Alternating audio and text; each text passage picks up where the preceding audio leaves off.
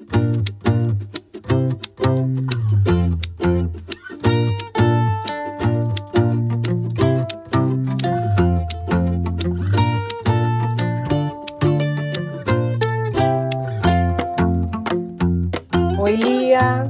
Oi, Leila, e bem-vindos ao podcast Parentalidades. Hoje o nosso tema é adolescentes. A gente tem uma convidada muito especial, que é a Cláudia Laminos. Ela é esposa do Antônio, 24 anos, mãe do Pedro, de 21 anos.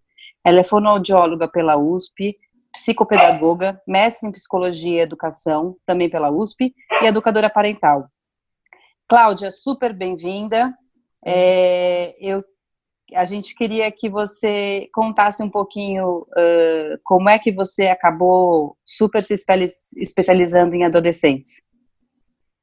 Oi, Lia, oi, Leila, um prazer estar aqui. Que bom que a gente conseguiu, né, esse é. tempo para conversar. Era uma, um desejo do nosso coração há um tempinho, né?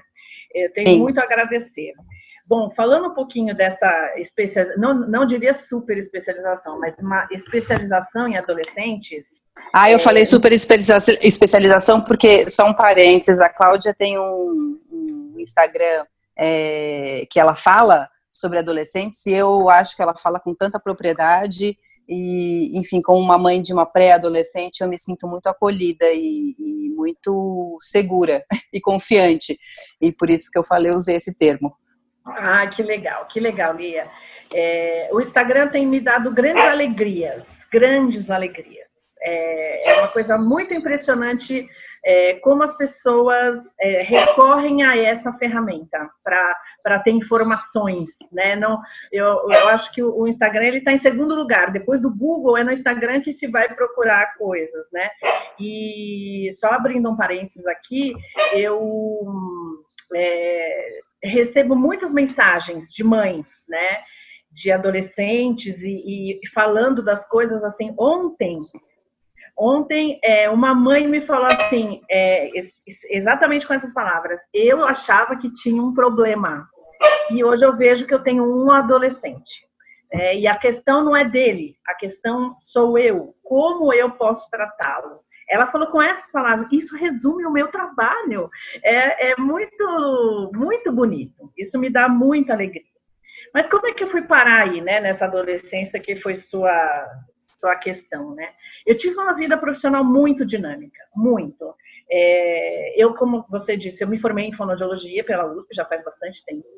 E é, a, o início da, da minha vida profissional foi com os dois extremos da vida. Eu fazia estimulação precoce em bebês com alguma deficiência, e eu trabalhava com idosos é, com sequelas neurológicas, principalmente AVCs. Então, esse foi meu início. A adolescente não estava no meu campo, né? Aí eu resolvi fazer psicopedagogia e na psicopedagogia, é, com o término, começaram a surgir adolescentes no consultório né? E, e, eu comecei a atender e, e, e, tive que realmente fazer um mergulho nesse, nesse assunto, porque tratar de criança é muito diferente do que tratar de adolescente. Então foi uma contingência. Eles chegaram e eu fui é, estudar e ver o que, que eu, como eu poderia contribuir de uma maneira melhor e mais adequada para essa faixa etária. É, então, isso faz é, 18 anos, faz 18 anos que eu terminei a psicopedagogia. E é, então eu já sou maior de idade em termos de adolescência, né? Porque faz 18 anos que eu é, trabalho com isso, trabalho com essa faixa etária e estudo o assunto. E é, só para finalizar, então, com o surgimento da disciplina positiva na minha vida e, e um pouco antes até de eu fazer a certificação, que eu já vim estudando há um tempo, até para ver se se é, me valeria mesmo é, fazer a, a, a, especialização, eu digo, eu tenho uma frase assim que eu digo que eu caí de amores pelas mães de adolescentes, que até então eram os adolescentes que estavam comigo. Né? E com o surgimento da disciplina positiva, o meu olhar mudou. Embora ainda a adolescência seja é, o assunto né, que eu trato, Hoje, a maior parte das pessoas que eu atendo, e hoje não tenho nem mais consultório, os atendimentos são todos online, é, então é, é, são as mães desses adolescentes que chegam com muitas dúvidas, com muitas culpas, é, com muitas preocupações, e é disso que se trata, é esse o meu material de trabalho, é o que elas trazem para mim. Então é isso. É interessante, né? Porque a Leila acho que sabe, né, que a gente fez a certificação de disciplina positiva juntas, né? Inclusive eu estava sentada do lado da. Ao meu lado, eu sabia. É, é, é. A gente estava sentada lado a lado. É, imagina, eu nem sabia que ela era é, especialista, enfim, você não se coloca nesse lugar, mas é, eu tomo a liberdade de falar assim, em adolescentes, é, senão já tinha, já tinha aproveitado lá, é, lá mesmo, para tirar umas, umas dúvidas, é, mas, de fato, é, de fato, a gente, com a certificação, a gente, de fato, muda o olhar, né, Cláudia, uhum. e aí a uhum. gente vai para os, a gente começa a olhar os pais, né? Sim, Sim, é muito, muito interessante isso, porque a gente vê que é, isso era uma, uma, uma, sensação que eu tinha já é, quando eu estava só com os adolescentes. É, o quanto eu, eu, precisava dessa participação dos pais, né, dessa, dessa, presença dos pais. É, e, e, a disciplina positiva veio tendo, agregar esse conhecimento, né, de como chamar os pais a essa participação mais efetiva. Bom, eu, meu filho só tem sete anos, acabou de completar sete anos, mas eu consumo muito o seu Instagram, acho que eu já até te falei isso, né? É, porque eu acho que a, a relação que a gente tem com os nossos filhos é uma construção. Então eu quero chegar na adolescência com uma ótima relação com meu filho. E aí os seus posts iluminam muito, iluminam demais, assim, o caminho que eu acho que tem que ser trilhado desde sempre. E aí eu queria começar a nossa conversa falando justamente de um texto que você publicou um tempo atrás que diz assim: os jovens de hoje gostam de luxo, são mal comportados, desprezam a autoridade, não têm respeito pelos mais velhos e passam tempo a falar em vez de trabalhar. Contradizem os pais, apresentam-se em sociedade com enfeites estranhos, apressam-se em ir para a mesa e comem as guloseimas, cruzam as pernas e tiranizam seus mestres. Essas são palavras escritas por Sócrates, que viveu de 420 a 399 antes de Cristo. Mas parece ser um fato que os adolescentes se comportam como adolescentes desde sempre, né, Cláudia? Então eu queria começar aqui explicando essas grandes transformações que acontecem nessa menina, nesse menino que é, estão virando adolescentes. O que, que, que acontece com eles em termos psicológicos, cognitivos e neurológicos? Bom, é, essa resposta dá para escrever um compêndio aí sobre a adolescência, né? É só, é só tudo, né, Leila? É tudo. é, é, só tudo. É, eu queria fazer abrir essa resposta, que é muito ampla, né, que, é, que a gente vai precisar reduzir muito, é, com um exemplo que uma neurocientista chamada Sarah Jane Blakemore é, que trabalha com o cérebro adolescente, basicamente, é, ela disse que ela foi dar uma palestra e, e ela começou, ela foi se apresentar, né? Ela falou, ah, eu sou a Sara e vou falar sobre o cérebro adolescente. E alguém lá na plateia, em tom de piadinha, falou assim, ah, mas adolescente tem cérebro? É, e aí ela, ela, ela faz uma indagação, ela faz assim, escuta, é, em que outra faixa etária a gente se permite a fazer este tipo de gracinha. É, a gente fala que um bebê é, é, que não sabe falar ainda é imbecil, a gente fala que um idoso que anda mais devagar é retardado, ou que a gente não faz esse tipo de brincadeira com as outras faixas etárias. A gente chama o adolescente de aborrecente. É, é uma fase da vida profundamente estigmatizada. E, e parece. É, outro dia eu estava atendendo um pai, e eu, eu acho que eu vou acabar trazendo vários exemplos aqui de atendimentos. Ótimo. Eu estava é, atendendo um pai que chegou com uma demanda assim: meu filho isso, meu filho aquilo. O filho, para ele, estava cheio de problemas. E aí, a hora que a gente foi conversar sobre o que esperar de um adolescente, ele, depois de um tempo, ele virou para mim e falou assim: Puxa vida, eu descobri que meu filho não é um gênio do mal. Olha que forte, que peso que estava sobre esse garoto de 15 anos. O menino tinha 15 anos. Até eu acho que tem um post falando sobre isso. É, então, é, é, tão importante a gente saber o que esperar dos adolescentes para não estigmatizar, para não usar de preconceito quando for lidar com eles, especialmente dentro de casa. É, eu tenho visto adolescentes, óbvio, eles não são fáceis, não estou aqui dizendo isso, né? Mas é, eu estou dizendo que também para eles não é fácil. Não é fácil passar por todas essas mudanças e não é fácil conviver com esses estigmas né, da adolescência que é, existe hoje na nossa sociedade. Né? Bom, falando um pouquinho então da, das, das, das, subdivisões aí que você fez, Leila, que é a questão da psicológico, neurológico e cognitivo, né? Os adolescentes, eles precisam saber se sentir de alguma forma independentes. É, eles estão buscando isso. É, o Isamitiba fala que a adolescência é o segundo parto, que eles têm que nascer da família para a sociedade, assim como o bebê na, sai da barriga da mãe para o mundo, né, para a família. É, mas eles não são adultos. Então, eles, apesar de, de quererem alguma independência, alguma autonomia, é importante que eles ainda estejam sob a proteção da família. É, sob a supervisão dos pais. É muito importante isso. Por quê? Porque nesse momento, a vida social e o grupo de amigos passa a ter mais importância do que a própria família. Então, é, pertencer ao grupo é fundamental. E a gente precisa conhecer qual é esse grupo, né? Porque há grupos que são completamente insalubres. E a gente não quer que os nossos filhos participem é, de grupos que, que possam trazer prejuízos sérios à vida e à segurança deles, né? Mas o, o, a questão é como se faz isso, né? Os adolescentes, eles gostam, os grupos são, o grupo é tão importante que eles gostam de se vestir igual de ouvir a mesma música, a gente vê os grupos, e hoje eu acho que ainda está mais marcado os diferentes grupos. Né? Tem o grupo dos mauricinhos, tem os grupos dos roqueiros, tem, tem muitos grupos, não, não são dois ou três mais.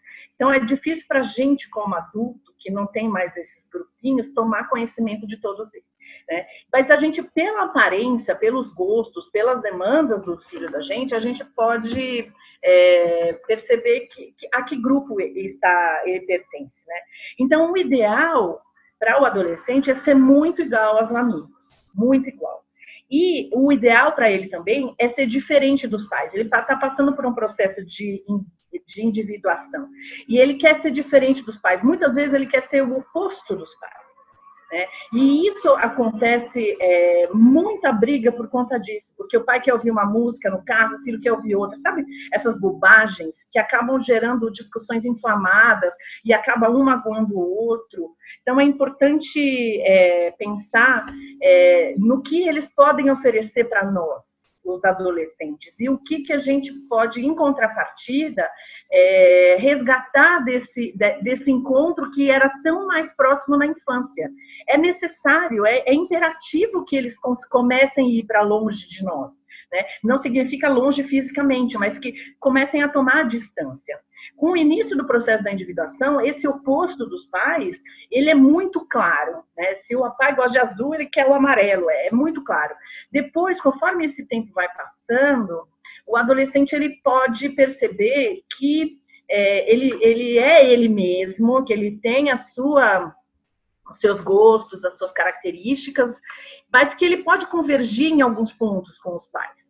É, isso não é proibido. No início parece que é proibido. Gostar de qualquer coisa que os pais gostem é quase que uma vergonha, né? Então, essa é uma questão importante de saber é, o que esperar deles. Não é que ele não goste mais dos pais, ele precisa ser ele, né? Então, é, essa, esse é um motivo de sofrimento. É, é, e eu noto que conhecer isso apazigua.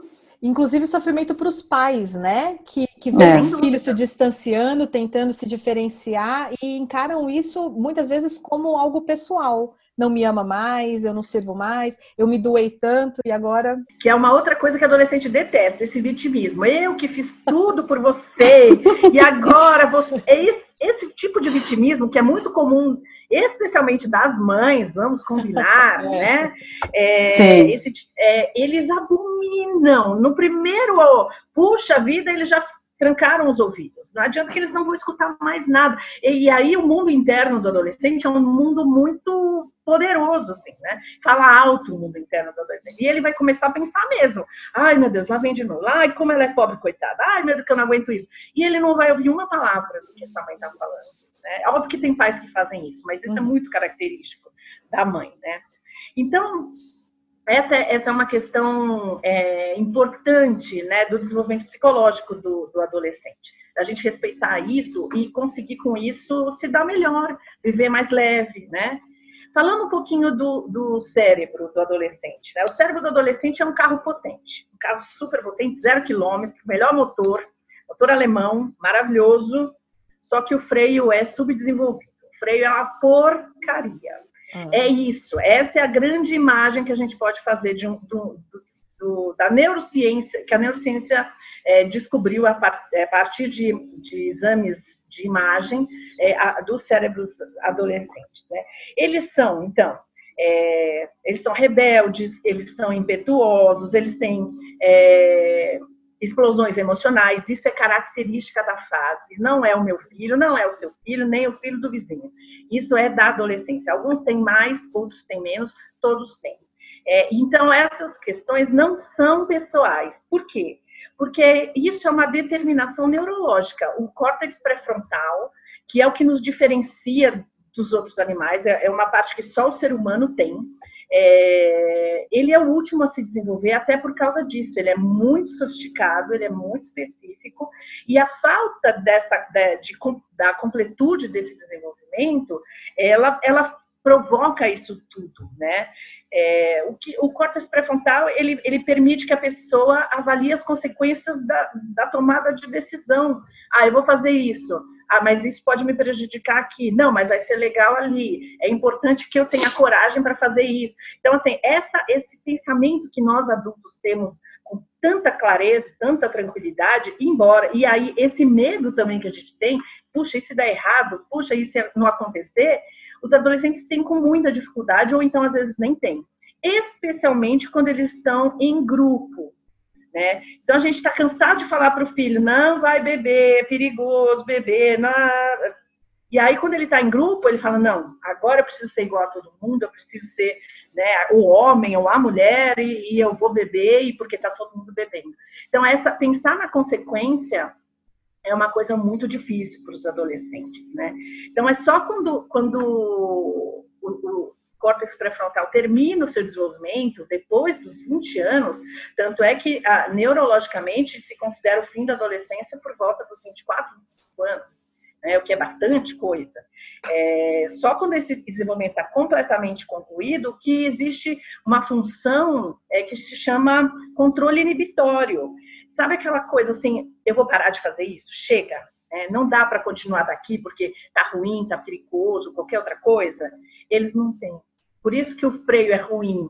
É, o motor está lá, porque eles têm todas as, a, toda a parte de aceleração, né, da ação, eles têm o joia, então essa impetuosidade, né, mas o freio, o controle inibitório disso é ruim. E, e esse é um grande perigo que eles correm. É, essa, essa impetuosidade, é, as grandes tragédias que acontecem com os adolescentes normalmente estão vinculadas a isso a falta desse controle inibitório. São os acidentes, são as overdoses, então que a gente vai é, poder falar um pouquinho depois. Mas é, essa é a questão, né? A, atividade é, do córtex pré-frontal é, ajuda a gente fazer a distinção do bem e do mal, é, de ter o controle do pensamento né? e é, reduzir essa impulsividade que a gente vê na adolescência. E agora falando da questão cognitiva, eu acho que essa é, por isso que eu deixei por último, eu, eu mudei um pouco da ordem da pergunta. É, eu tenho, é, essa é uma parte de grande defesa dos adolescentes. Por quê? É na adolescência que, que ele é, consolida o pensamento abstrato. Né? E né, junto com esse pacote vem as preocupações políticas, as preocupações sociais. Então é, é na adolescência que eles começam a levantar suas bandeiras, as suas causas, é, lutar por coisas importantes. E isso é, a gente precisa ficar muito de olho, porque a gente pode fomentar, é, a gente pode ajudar os nossos filhos a fazerem diferença Né? A gente vê assim, adolescente como uma Malala, como uma Greta, é, opiniões à parte, tem gente que gosta, tem gente que não gosta, mas opiniões à parte, elas estão qualquer um reconhece o rosto delas, né? Meninas que, que nasceram tão distante de nós. Né? Então, estão ali presentes e atuantes no que elas determinaram que era a causa delas. Agora, a gente pode perceber, há uma, um envolvimento da família, é óbvio que há. Né? Não, não tem como elas fazerem isso sozinhas. E, e, assim, mesmo sem pensar em grandes causas, como dessas duas meninas, é, teve um caso agora, no, durante a pandemia, de um menininho que eu, eu não consegui o nome dele, infelizmente, eu gostaria muito de dizer, que ele inventou um ajustador para máscara, um pedaço, um plástico que tem umas travinhas, é, para as pessoas terem menos desconforto é, na, com o elástico, na hora de usar o elástico. Ele fez isso do dia para a noite e aquilo se popularizou. Tem, aqui em casa já tem, né? nem sei de que país que é esse menino. É, mas assim, aqui, aqui em casa já chegou. Então, assim, é, como eles podem, é, com, esse, com essa preocupação pelo social, eles podem é, reverter tudo que, que de perigoso pode acontecer. Eles podem focar essa energia em coisas muito bonitas. Por isso que eu falo que a cognição é a grande parte é, da, da, da, dessa fase, que é uma grande defesa né, para esses meninos e meninas. É, eu acho que eles, eles são assim, eles são lindos demais. Eu sou apaixonada. Mas eles, assim, para finalizar a resposta a essa questão, é, eles não podem ser deixados à deriva. Senão o melhor deles, o mais precioso, pode se perder. Então, é, é essa é, é, o que eu queria deixar de, de, de resposta aí para essa pergunta aqui gigante, né? Gigante, assim, né? fazer um curso de um ano. É, foi uma introdução, né? Sim, sim, lógico. Até porque eu gosto muito de, de, de trazer é, a fase do desenvolvimento daquela faixa etária para a gente conseguir entender muitos dos comportamentos que a gente às vezes pode falar esse comportamento errado, mau comportamento, meu filho é um gênio do mal. E na verdade não, ele está se comportando de acordo com a fase de desenvolvimento é, psicológica, é, neurológica e cognitiva em que ele está. Né? Uhum, é muito importante tirar o foco da gente, né, Cláudia e Leila, assim, de, de, entender que não é pessoal. Eu acho não que é. isso é um grande pulo do gato, é uma grande é. consciência, né? E é um que ele não tá que fazendo deixa de carregar. dos pequenininhos. É, e dos pequenininhos, né, ele tá fazendo birra para me afrontar. Hum. Ele tá fazendo, né, adolescente está é, me confrontando porque não gosta de mim. Quer dizer, a gente precisa tirar esse peso é, de que é tudo sobre a gente, né, também. Quer dizer, tem, óbvio, questões que são é, da relação, etc., mas tem muito do desenvolvimento é, neurológico, cognitivo e psicológico pelo qual a criança está passando naquele momento, né? Uhum. E aí, é, Cláudia, até emendando um pouco disso, assim, quer dizer, é muito bom a gente ter essa, esse conhecimento, né, dessas fases. É, uma das coisas até que a gente estuda né, em parentalidade positiva, etc., é exatamente a antecipação das fases para você é, entender o que vem a seguir para não ser pego de surpresa, né? É, mas ali, na hora, falando da adolescência, né, dos adolescentes, ali na hora do, do conflito, na hora do, do, enrosco, por mais que você tenha isso muito claro na cabeça, etc., é, o que, que, como é que a gente responde a esses adolescentes? Assim, o que, que eles precisam da gente? Que, que pais que precisamos ser para os adolescentes? Que não é mais os pais, a gente precisa também, é, pro, como você bem disse, né? Quer dizer, é um segundo parto, e para a gente também é, né? Porque a gente precisa ser, é, a gente precisa ser novos pais e novas mães, a gente precisa se reinventar como pai e mãe, porque não é mais. E, é, e é, é rápido, né? Quer dizer, claro que a criança vai crescendo na frente dos nossos olhos, mas uh, é, teve até uma amiga minha que eu indiquei o teu, o teu Instagram e alguns livros, tal, porque ela tem uma filha de 12, que ela falou, ela mudou o comportamento assim da noite para o dia. Então, sim, é, uma, é um processo, mas no final das contas, né, de, de repente a gente acorda com um adolescente em casa e a gente não sabe como agir, né? Uhum, Porque a gente uhum. não, não é aquela mãe, aquele pai que a gente foi, não, não vai mais servir para essa nova fase. Eu queria que você falasse um pouquinho para a gente que pais e mães que a gente é, o que a gente deve ser, o que, que esses adolescentes né, esperam da gente. Uhum. é, isso que você falou é muito, muito importante. É, eu tenho uma analogia é, que normalmente eu uso quando eu dou palestra, tudo que é, é da bússola e do mapa. Né? É, as crianças elas precisam de um mapa. Então, a nós pais somos mapas para as crianças. Então, a gente fala a hora de dormir, a gente fala o que tem que fazer, a gente pega pela mão e, e leva né, para onde a gente quer. Então, esse é o mapa. O mapa não é isso, eu estou no ponto A, eu vou chegar no ponto B específico, e ele traça o caminho específico para isso. É, os pais de adolescentes, eles têm que abandonar esse mapa. Eles não são mais mapa. Até porque eles não vão estar na mão do adolescente o tempo todo. O adolescente tem que é, é sair, né? Ele tem que se distanciar da família. Então, o papel dos pais de adolescentes é um papel de bússola. É, a bússola é o norte, ele, ele se orienta, ele te orienta para onde deve ir, mas a bússola não te diz aonde você vai chegar. É o seu caminho que te leva. Né? É, a partir dessa, dessa direção que a bússola dá, você vai escolher o seu caminho. Então, a gente começa a se afastar é, sendo bússola. Eles não, não, eles não podem ficar sem nenhum instrumento. Né? Não é porque eu joguei o mapa fora que agora você ande pelas suas pernas. Eles ainda precisam de um instrumento. Mas esse instrumento é muito mais sutil. Ele, ele, ele é um instrumento que dá é, liberdade. Né? Então, é, a gente tem que ser mais bússola. Né? Do que, que eles precisam? Eles precisam de pais tranquilos para resolver quando a, a, a, o caldo esquenta. Então, assim, se você está muito nervoso, dá um tempo para conversar com seu adolescente. Não entre em embates quando está todo mundo muito nervoso. Então, eles precisam disso, de calma, de pais racionais, já que o cérebro deles não, não, não, raciocina, não racionaliza, não é que não raciocina, tá? Ele não, não racionaliza muitas uhum. coisas. Então, eles vão muito pelo ímpeto, pelo emocional. Quer dizer, e, Cláudia, aí... desculpa te interromper, mas a gente ainda continua sendo pré-frontal deles enquanto essa parte do cérebro deles ainda está se desenvolvendo. O cérebro é... pré-frontal fora, né? O córtex pré-frontal fora do cérebro. Eu brinco falando que a gente precisa emprestar o córtex pré-frontal para eles. Sim. É, é, um empréstimo mesmo. Eu acho que essa é uma, é uma sacada muito importante de quem é pai e mãe de adolescente. É fazer com que a, é, a nossa atuação os faça, os faça ver a, a, a, as consequências dos seus atos, as possibilidades de dar alguma coisa dar errada. Então, eles precisam, eles precisam de escuta, eles precisam de menos conselhos e mais escuta, eles precisam de, de acolhimento, né?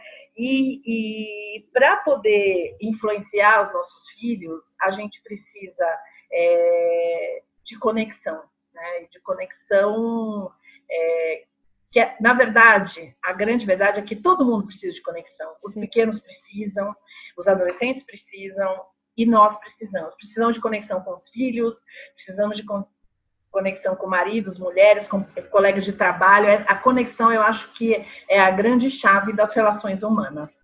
Então, é, eu acho que é disso que eles precisam mesmo, é dessa, dessa disponibilidade de conexão. E como você falou no começo, é, a adolescência é bem estigmatizada, né? Então eu vejo assim muitas mães, muitos pais já com medo é, nos anos aí antes de chegar até na pré-adolescência, é, já com medo do que vão encontrar. Outros já têm filhos adolescentes e não sabem o que fazer com o distanciamento dos filhos, né, que já atingiram essa idade. E aí eu volto naquilo que é a minha impressão, né? É, para fazer essa pergunta para você de forma mais prática para os pais, assim, o, o quão importante a construção de uma relação forte durante a infância e o que fazer com as crianças menores para incentivar essa relação forte, o vínculo, porque é, é, claro que os adolescentes precisam de escuta, mas como fazer eles chegarem na adolescência falando, conversando com a gente? Porque muitos também não contam, não, né, não tem essa, não se sentem na liberdade de, de falar para os pais, conversar com os pais sobre o que aflige, sobre os problemas, enfim. Uhum. Ok, então vamos lá. Um bom relacionamento com consolidado na infância dos nossos filhos é sempre bem-vindo, né? É, é, é, a base de tudo. Só que isso não é esse bom relacionamento estabelecido, ele não é uma vacina, não é um antídoto para os problemas que podem acontecer na adolescência. Então, é, não é uma matemática, não existe matemática possível no desenvolvimento de um ser humano. Então, essa é, essa é uma questão, acho que importante. Só que, é, embora ele não seja uma vacina, é, a gente pode ter melhores expectativas em relação a, ao relacionamento com o nosso filho adolescente. Tanto em relação a nós que já treinamos, né, uma escuta ativa, a conexão quando eles são pequenos, tanto do nosso lado quanto do lado deles, né, que, que já presenciaram é, pais que resolvem as coisas focando na solução, né, pais que não estão ali prontos a punir, a dar castigo, a tirar as coisas que a, que a criança gosta. Então, é, é muito importante é, que a gente é, estabeleça isso com esse objetivo, né, de ter boas expectativas, mas nunca a gente vai ter certezas, né? E esse esse esse bom relacionamento, é, quando ele acontece na infância, ele permite que a gente conheça melhor o filho. Óbvio que ele vai mudar, óbvio que com a adolescência ele muda, né? Mas a, a, a gente tem um conhecimento da pessoa que ele é. Né? Se ele não tem medo da gente, como muitos é, pais de adolescentes é, tiveram medo dos pais. É, quando o filho não tem medo dos pais, quando ele, ele vê o pai como, uma, como acolhedor, como alguém possível de, de ajudá-lo a solucionar os seus problemas, isso é, é um ponto muito importante para os problemas da adolescência. Então, construir esse, esses tijolinhos é, podem facilitar muito, muito, muito a vida disso, né? E é, a vida dos pais e dos, dos adolescentes. Eu acho que é, não dá para facilitar a vida de um sem pensar em facilitar a vida do outro. Né? Então é, é, dessa, é disso que eu falo, né? De, de, de, de ser possível é uma melhora, mas também não é uma vacina. Não dá para prometer. Né? Então basicamente é isso. Ô, Cláudia, pensando um pouquinho sobre o tempo que a gente está vivendo, né, de confinamento, isolamento, é, como é que, que, que você que, que você diria para pais e mães que estão confinados com adolescentes em casa? É, qual é a melhor abordagem? Qual é o, enfim, o que, que, que, que tem chegado para você, né, de, de uh, questões, né, que tem acontecido dentro de casa? É, enfim, dá uma dá uma luz aí para quem Olha, precisa de ajuda. Falo... eu digo que a palavra para quarentena, especialmente para quem tem adolescentes em casa, é flexibilidade. É... Então, assim, não adianta querer impor regras muito rígidas nesse momento, nem manter as regras rígidas que, que havia antes do confinamento. Então, é tempo de, de internet. Ah, ele tinha três horas por dia de internet. Gente, internet é a única, é a única janela que ele tem para o mundo hoje. Como restringir isso a três horas se ele passava cinco horas na escola? Pelo menos, aí tinha o curso de inglês à tarde, tinha o teatro, tinha. Entendeu? É, é, foi uma mudança tão radical na vida des, desses jovens que se a gente não for flexível, eles vão espanar. Né? Eu já atendi gente cujo filho fugiu. Fugiu para encontrar com os amigos fugiu porque queria ver a namorada ou o namorado. É, é, é, sério, eles não estão suportando. Quando, quando a gente fecha muito o cerco, nesse momento, dentro de casa, eles não estão suportando. Outra coisa que eu tenho pedido encarecidamente aos pais, é, aos meus pais, né? É, por favor, é, a, gente sempre trabalha a questão de, de, de, de castigos versus consequências?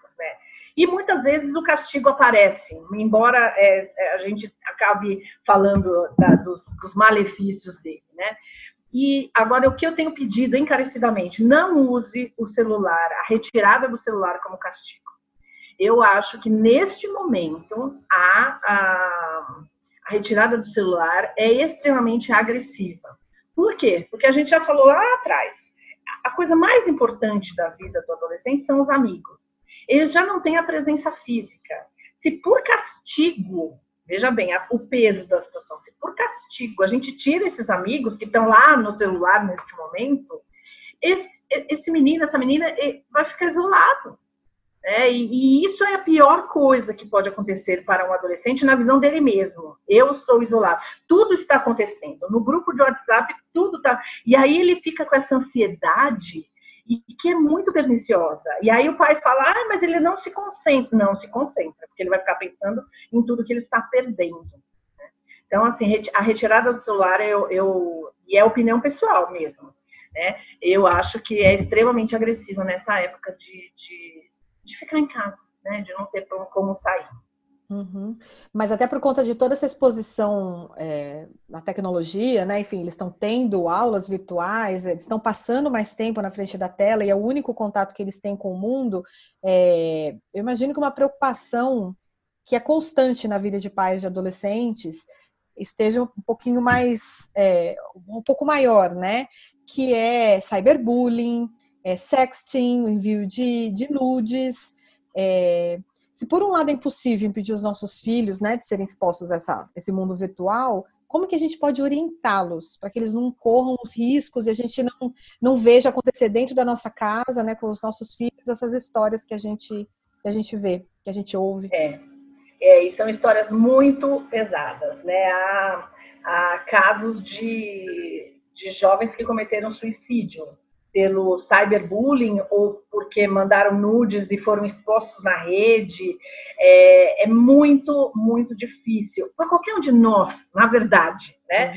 Se pondo no lugar, nós adultas, é, se colocando no lugar, quem não ia pirar se acontecesse uhum. um negócio desse? Agora, você imagina um menino, uma menina com toda a imaturidade, né? Essa é uma preocupação dos pais, sim, e ela é uma preocupação muito razoável. Eu acho que essa é uma uma grande preocupação disso, né? E, mas com perdão do, do trocadilho, é virtualmente impossível impedir os nossos adolescentes de entrarem no virtual. Agora, com essa quarentena, a gente está vendo isso muito mais de perto. Eu sempre disse isso, né? Agora está porque sem, sem o virtual eles não têm aula, eles não vão para a escola, né? E agora é o seguinte, é, ninguém é obrigado né, a, a, dar um celular ou um computador para o filho. É, não é um direito adquirido de um adolescente ganhar um celular. Cabe aos pais decidirem o momento que eles acharem que é importante é, eles darem esse meio de comunicação para os filhos. Porque muitos pais estão encarando assim, ah, com 12 todo mundo tem, então ele vai ter. Poxa, olha para o seu filho de 12. Olha para ele. Ah, tem uns que com 10 já dá para dar, e tem uns que precisam dos 14. Né? Então não é, não existe, é cada família. Uma família tem que decidir quando isso é, acontece, né?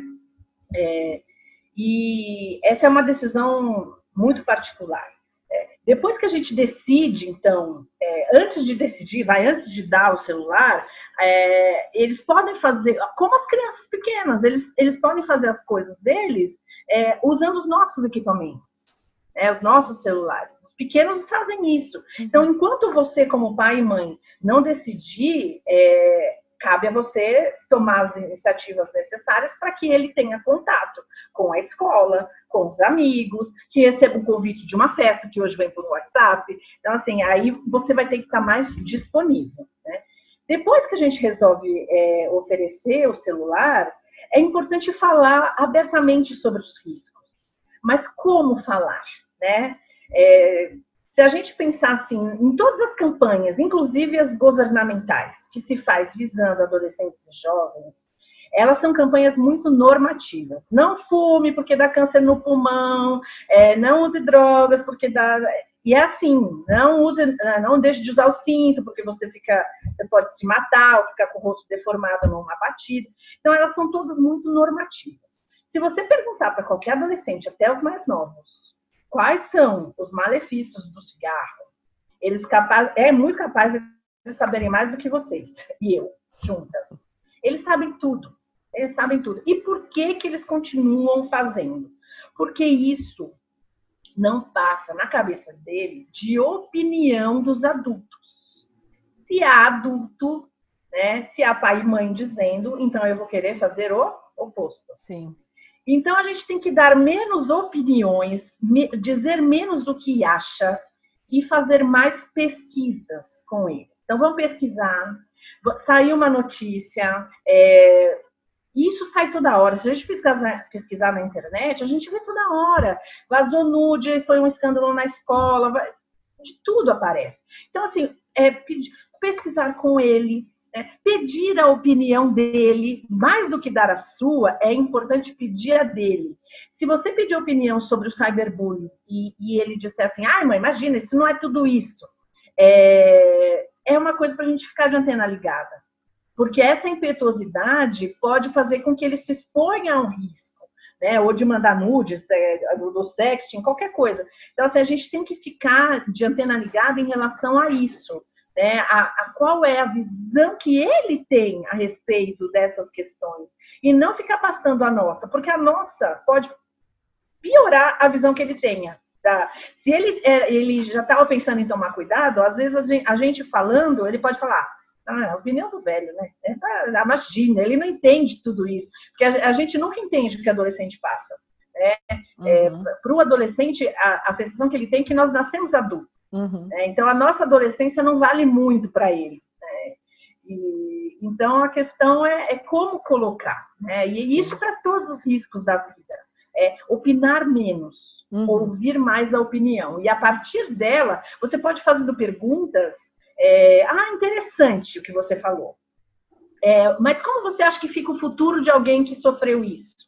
É, e aí você faz com que ele pense, é, siga a sua linha de raciocínio a partir de perguntas que você faz para ele. E não a partir de ensinamentos, de aulas, de sermões, porque isso ele não vai ouvir. Uhum. É, então, há maneiras de se colocar coisas, de se pedir coisas para adolescentes, que facilitam muito o processo. Né? Então, essa história, ah, se acontecer comigo, resolvo, ah, depois eu vejo como é, é são realmente um sinal de alerta. É, e é importante cada pai saber exatamente o que o filho pensa sobre isso. É, se você perguntar para o pai o que, que, seu filho pensa a respeito de droga ou de qualquer é, de, de exposição na rede, de, de é, fazer chacota de um amigo, é, o que, que você pensa? Ah, mãe, é coisa de jovem. Não é coisa de jovem. Não é coisa de jovem. Não é para ser. A visão não é essa. Então você começa a prestar atenção nisso. É, então, é, repetindo é, e, e, e para deixar bem, bem claro, pergunte mais, fale menos. Escutar é a, é a grande sacada dessa situação. Muito bom. Muito boas dicas. E aí eu fiquei pensando enquanto você falava, é, a gente sempre pensa os filhos como vítimas, né? E se nosso filho for o, o agressor aí da história, como é que a gente lida com essa história? Olha, é, é, é um momento difícil, é um momento de. É, é, muitos pais vivem até luto, porque não foram esses os valores, não foram. Né? Muitos pais vivem um luto daquele filho. A adolescência já é um luto do filho idealizado. A gente dá cara a cara com o filho real. O filho que responde, o filho que tá bravo, aquele fofu, aquela fofurice da infância acabou. Né?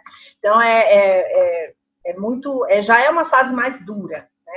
E quando o filho toma atitudes que vão é, que confrontam totalmente, que vão totalmente contra os valores da família, a tudo que os pais é, acham que, que ofereceram a esse filho e ele não se apoderou, né, os valores, os, os, as forças que ele poderia ter para enfrentar, né, o, é, é, a única solução, né, não tem solução fácil. Sentar, conversar, perguntar qual foi, sabe aquela coisa assim, o que te levou a isso? É, você pensou, porque lembra que ele não pensa muito nas consequências dos atos? Então é muito importante, é, tudo bem, infelizmente vai ser no depois, se não foi trabalhado isso antes. Mas assim, perguntar quais são as consequências que ele visualiza, como é que ele vai lidar com isso. É, não tem muita, não tem muito o que fazer fazer nesse sentido. Se achar que, que há algum desvio, é óbvio, tem que levar para um psicólogo. Se está ficando grave, se está ficando é, recorrente, se você vê traços do seu filho que, que, te desagradam, que te assustam, que é existe, né, gente? Não podemos jogar isso fora. É, então, aí é importante procurar um profissional e, e tomar as providências. É, tratamento mesmo, né? Agora, se é uma inconsequência de juventude, tomar essas providências de diálogo, de rever com ele quais são as consequências, ou rever com ele é, a possibilidade de se colocar no lugar do outro, coisa que, que pode ser bem difícil, é, isso pode é, trazer frutos interessantes para essa família. Então, é, é, é um caminho duro, mas ele é possível se não há um desvio psicológico, digamos. O Cláudio, ainda sobre a questão é, da, da tecnologia, é, eu conheço algumas mães alguns pais que eu nem sei como é que faz isso, porque não cheguei lá ainda, mas eles têm a, a conta no, no, Instagram, enfim, da criança é duplicada no celular do, do pai. Há um controle. É, vale? Isso é uma medida válida, pelo menos no começo, né, da, do celular nas mãos da, do adolescente ali? Olha, eu acho que é, desde que o adolescente saiba. É, eu não, não pode ser acho... escondido, né? Tem que Exatamente, ser combinado. Não, não, é certo fazer isso escondido, né? Uhum. Não é. Então é, é, importante que se avise, olha, está espelhado aqui porque você está começando agora. É, é importante que eles saibam assim, olha, alguém pode estar tá te falando para uma menina, é, alguém pode estar tá te falando que é um garoto de 16, mas é um homem de 50 pervertido. Não dá para acreditar naquilo que está escrito. no teclado você tecla qualquer coisa, né? uhum. né? aceita tudo. Né? Então, assim, como você ainda não tem experiência, eu vou duplicar. Na hora que a gente achar que está tudo rodando direitinho, a gente elimina isso, a gente vai conversando a esse respeito. Mas nesse momento, a condição para. Né? A gente pode impor condições, por que não? É para a segurança deles.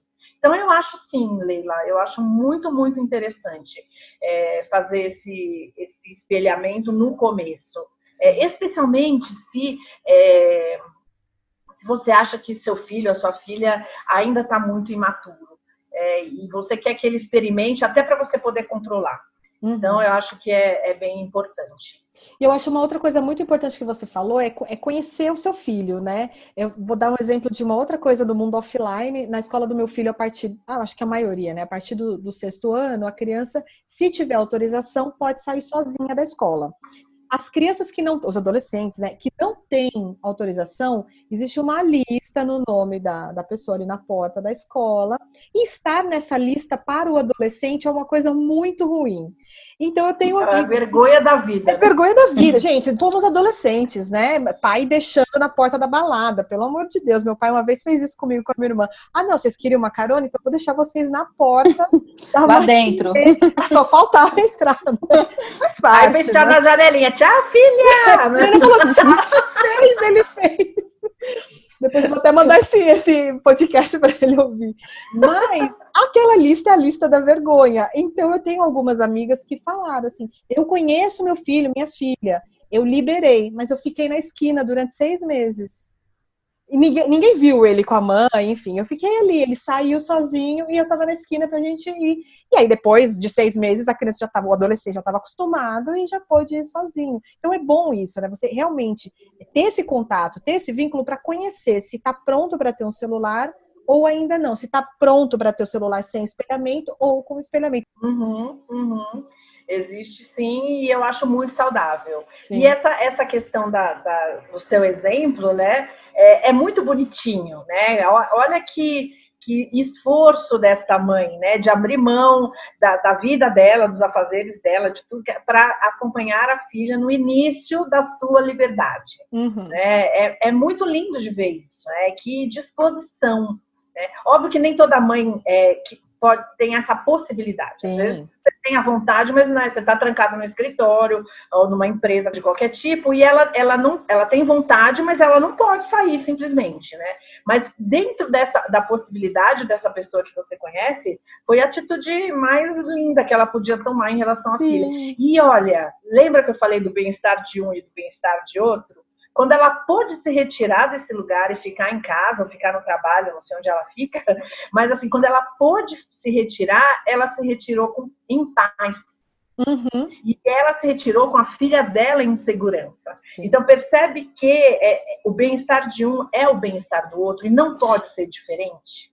É, total. Então, e tem uma, então uma consequência para a relação, né? Assim, para ser uma relação saudável, né? De que não tem desconfiança, que não tem insegurança de ambas as partes, assim, a mãe ficou tranquila, sabendo que a filha, ou o filho, enfim, né, consegue dar conta daqui, daquele pedaço de liberdade que ele tem naquele momento, e isso acho que transparece muito, né, na relação em geral, né, é, o adolescente também. É, minha mãe confia em mim, agora ela, sim, ela viu sim. que eu posso, eu sou capaz. Uhum. Né? Não é bonito isso? É Aí, lindo. Não, ah, quando você consegue confiar no filho, oh meu Deus do céu, que, que sensação de trabalho bem feito que a gente tem, né? Sim, é. parece que tudo culmina, né? Tudo que a é. gente construiu culmina nesse momento que para mim foi emblemático na hora que e foram várias várias pessoas que me contaram a mesma a mesma técnica registrei, né, para daqui a alguns é. anos daqui a alguns anos. Ô, Cláudia, aliás, uma, uma pergunta assim, básica, básica, mas é, hoje em dia a entrada na adolescência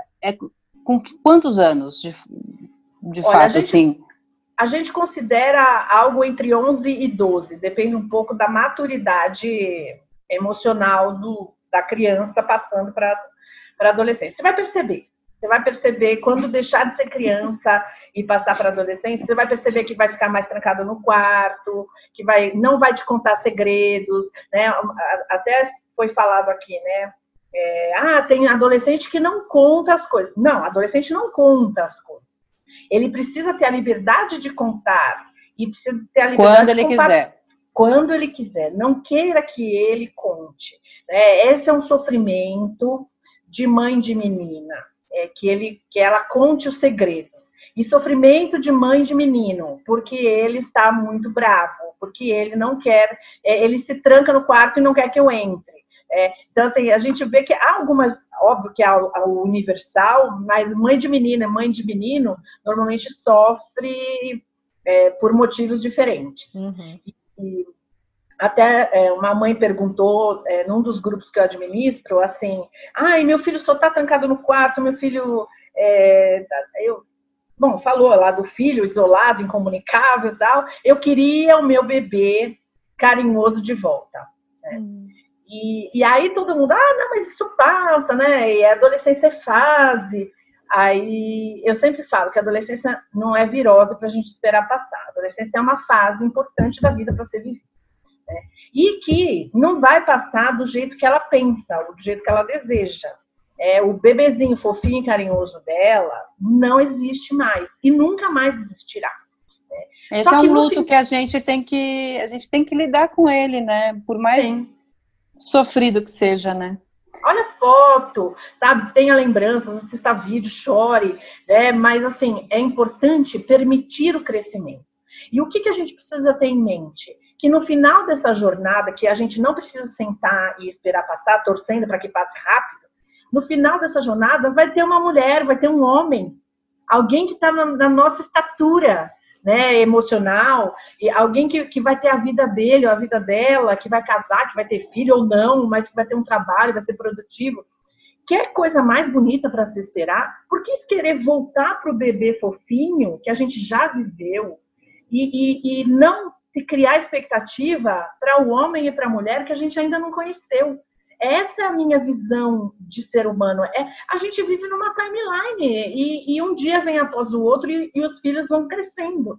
Então, assim, se, quanto mais positivamente a gente viver esse processo, quanto menos lamentação a gente tiver pela perda e ver, observar os ganhos que a gente vai tendo, a Sim. gente vai ser mais feliz e vai dar mais felicidade para o outro. É, então, o tempo é inexorável, então a gente precisa lidar com esse fato, não tem jeito. Então, não adianta querer o seu bebê de volta. Uhum. Não vai voltar. Infelizmente, essa é a notícia, que talvez não seja que muitas mães esperam. Ou felizmente, né? Eu ouvi de uma, de uma amiga psicóloga que, até por causa desse, desse estigma tudo, todo que tem adolescência, é o seguinte: quando a gente se prepara justamente com né, todas as informações que você passou, é, o que, que, é esperado nessa fase, o que acontece com, essa, com esse jovem, a gente chega na adolescência muito fortalecida para poder aproveitar esse período que é tão mágico. Eu vou falar uma coisa para você. Toda vez que eu falo de adolescência, a sua fala agora foi isso, eu me emociono. Justamente por, por conta disso, né? Eu acho que é um período de transição que vai levar a gente a ter, nossa, um amigo, uma amiga, né? Que a gente viu desde bebezinho, E a gente acompanhou o desenvolvimento e ajudou o desenvolvimento para culminar nesse ser humano que, tenho certeza, maravilhosos que vão ajudar a mudar o mundo, a próxima geração, é que é o que a gente está precisando, né? Exatamente, se Deus quiser, é isso que eu espero. É, eu fico numa. Eu, eu, eu tenho uma certa ansiedade, assim. Minha filha tem 11, acabou de fazer.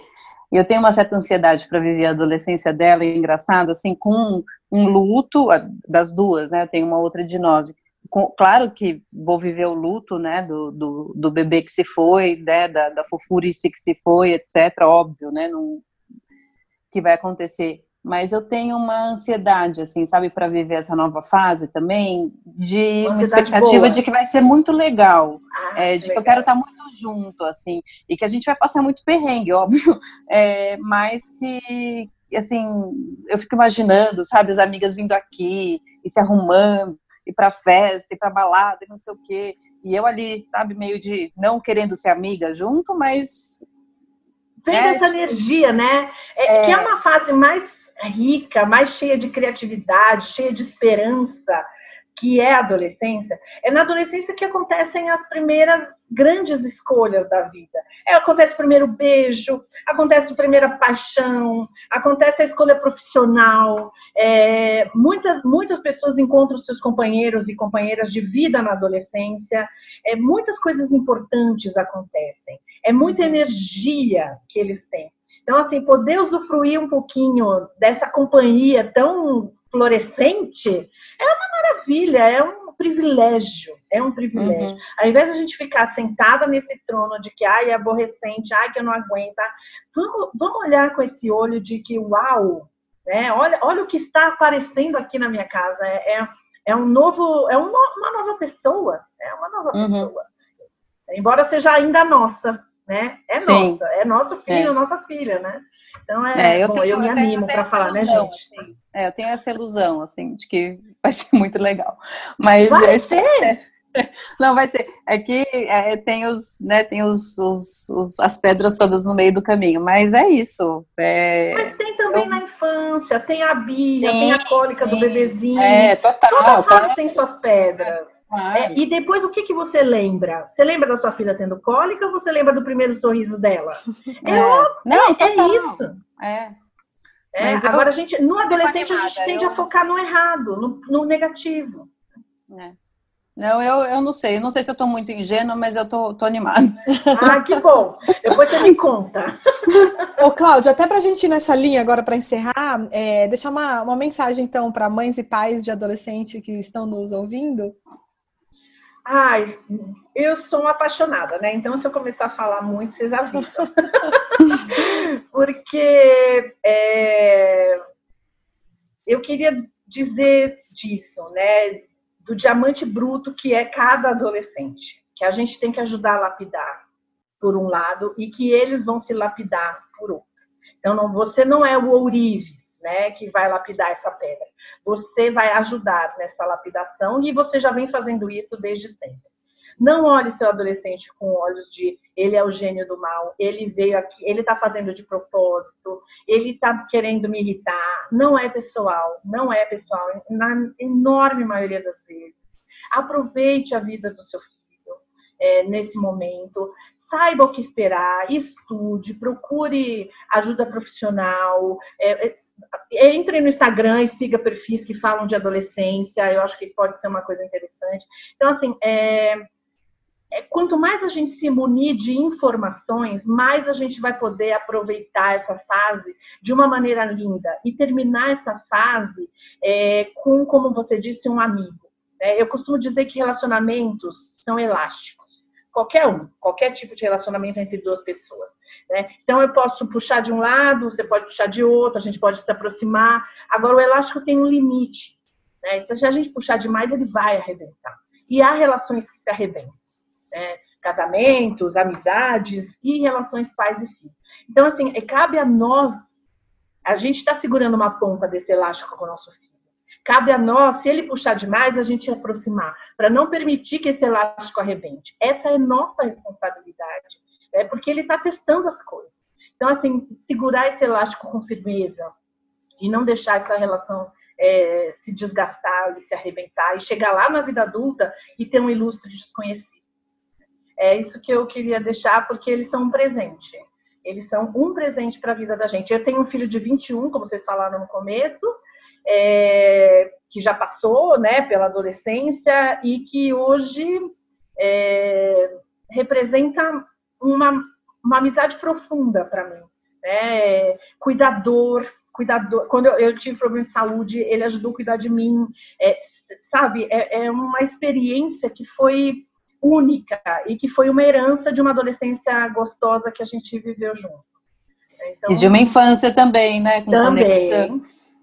Sem dúvida, sem dúvida. É. A gente vai colocar na descrição aqui do podcast o perfil da Cláudia. Sigam e vocês vão ver no, no perfil dela uma foto linda. Eu até mandei uma mensagem para ela. Dela com o filho dela tomando banho de chuva e os dois com sorrisos. Assim, é meta de relacionamento. Meta de vida. Com certeza. Cláudia, muito obrigada de coração. Ai, gente, eu amei, eu amei. Eu ficaria aqui mais uma hora falando com vocês. É muito. Ai, muito gente, gostoso. vamos fazer mais. Vamos, vamos, fazer mais, porque esse tema é assim, né? É muito rico, tem muita coisa para falar. Pais e mães têm muitas dúvidas, então eu acho que a gente pode já deixar é, no horizonte um, um segundo encontro, quem sabe presencial. É, mas muito, muito obrigada, Cláudia, pelo, pelo seu tempo, pela sua, pelo seu conhecimento, insights, enfim, foi muito bom. Ah, Parabéns pelo trabalho, Cláudia. Agora, Parabéns. Tá bom, obrigada. Viu, gente? Beijo. Tchau, beijo. Tchau, Até a próxima.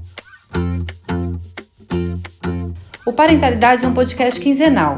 Se você quiser ser avisado sobre os novos episódios, não esquece de seguir o podcast.